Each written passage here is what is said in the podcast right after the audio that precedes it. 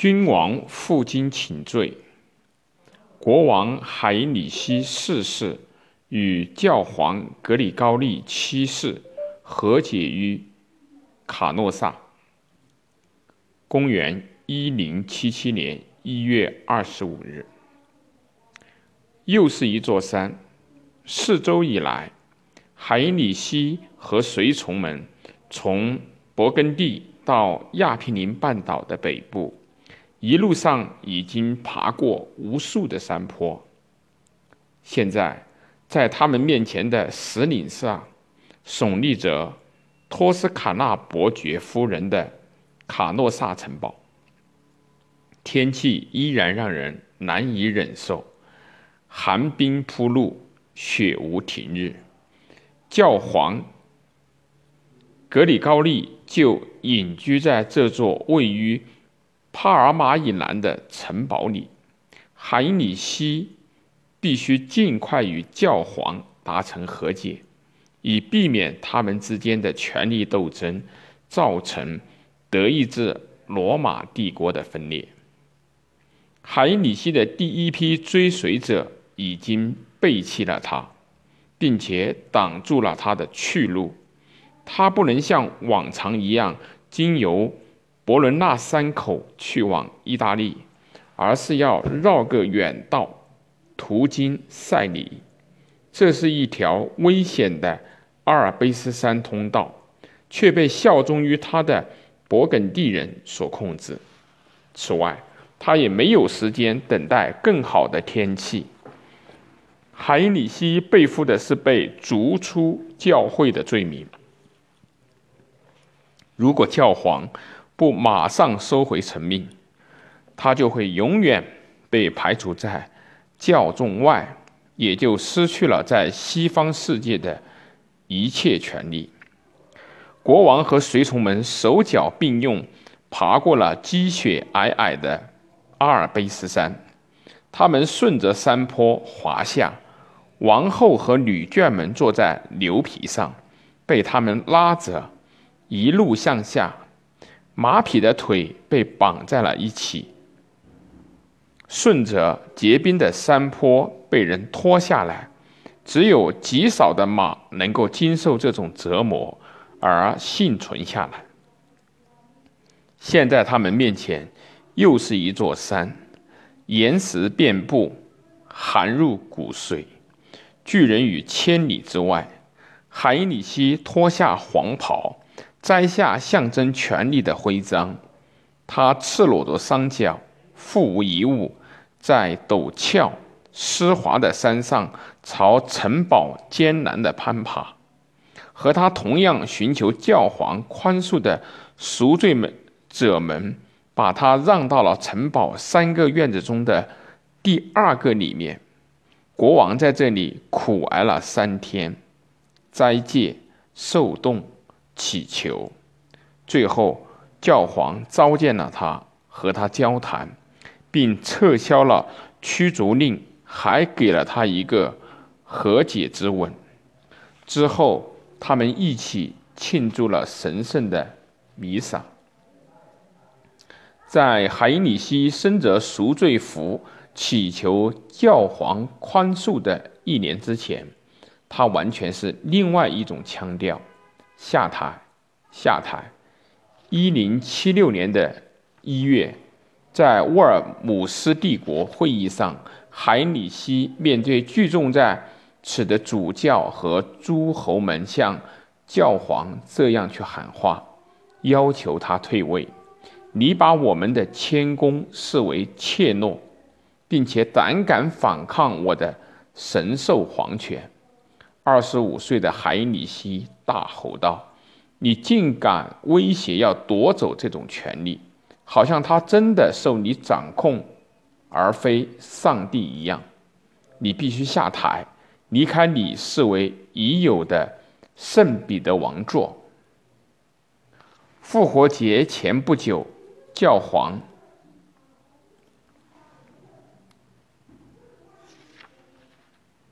格里高利对海因里希发动了书面攻击。在罗马的戒斋期，宗教的会议上，教皇在布道时进行了快速的回应。圣彼得啊，海因里希皇帝之治，以令人难以忍受的高傲，公然反抗你的教会。我要取消他对德意志帝国和意大利的统治权，废除所有教徒曾对他许下的效忠誓言。但这些还不够，教皇继续说道：“他对我的警告置若罔闻，并要脱离和分裂你的教会。我以你的名义将他逐出教会。”德国国王就这样被排除在教众。和罗马帝国所有的圣礼之外，德国国王奥托一世穷尽所有，终于带着教皇的祝福，在罗马成为教会的世俗守护者。一百年后，作为政权拥有者的德国人和作为教会最高荣誉者的教皇彻底决裂，他们对立得如此的彻底。以至于相互否认对方的合法性，并要求罢免对方。事情为何会发展到如此境地呢？是权力作祟吗？不然还能是什么？教皇、大主教和修道院院长并不满足于向人们传递耶稣温和仁爱的信息。说得极端一些，耶稣在当时已经不再重要。因为基督教已经成为罗马帝国的国教，这种情况下已经持续了五百年，并且自那个时候起，一个教士团体逐渐形成。他们开始醒悟，既然已经离全能的上帝那么近，又何必要让政治权力旁落他人？他们要创建自己世俗的权力基础。不许旁人插手世俗之事。德国国王始终看不惯的是，为什么应该由教会来随意的分配神职？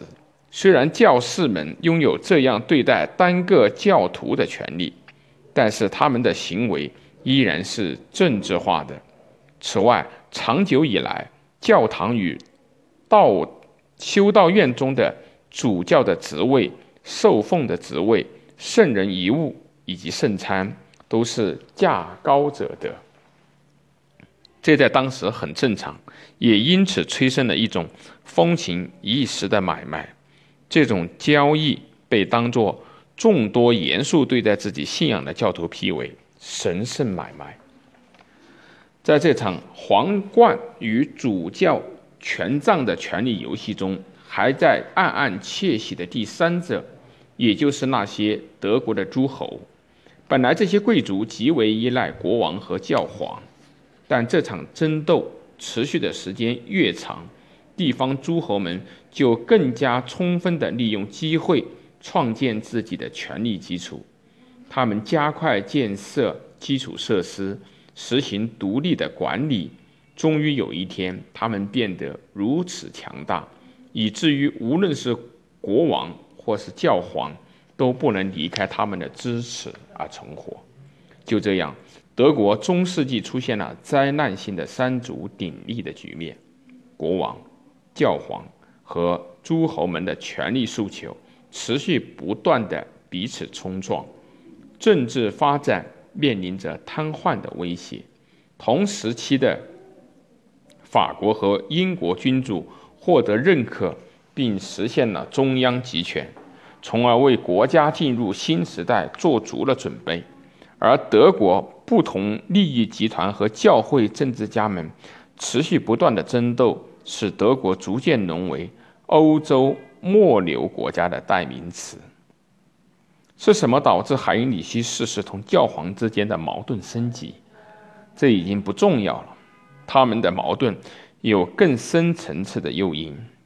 用今天的话说，是系统性的原因。实际上，他们矛盾的焦点在于如何任命主教，也就是所谓的受旨。海里希的卡洛萨赎罪之路使矛盾得以缓和。这一事件也被称为受旨之争，而载入史册。海里希最终除了认错服输，别无他选，因为在这场复杂的权力游戏中，他已经没有机会以一己之力而取胜。直到一一二二年，随着所谓的沃尔姆斯宗教协定的签署，在任命主教的问题上，双方才终于正式达成妥协。但是卡诺萨事件之后，权力的天平明显偏向于教皇。不久之后，教皇就完全攫取了权力。从权力政治的角度来看，他们走了完美的一步棋。他们把一个外部敌人带入了这场游戏中，这个敌人就是穆斯林。穆斯林把基督徒和犹太人的圣城耶路撒冷纳入自己的治下。于是啊，一零九五年，教皇乌尔班二世发起了第一次十字军东征。格里高利教皇的继任者再次将国王海里希四世逐出了教会。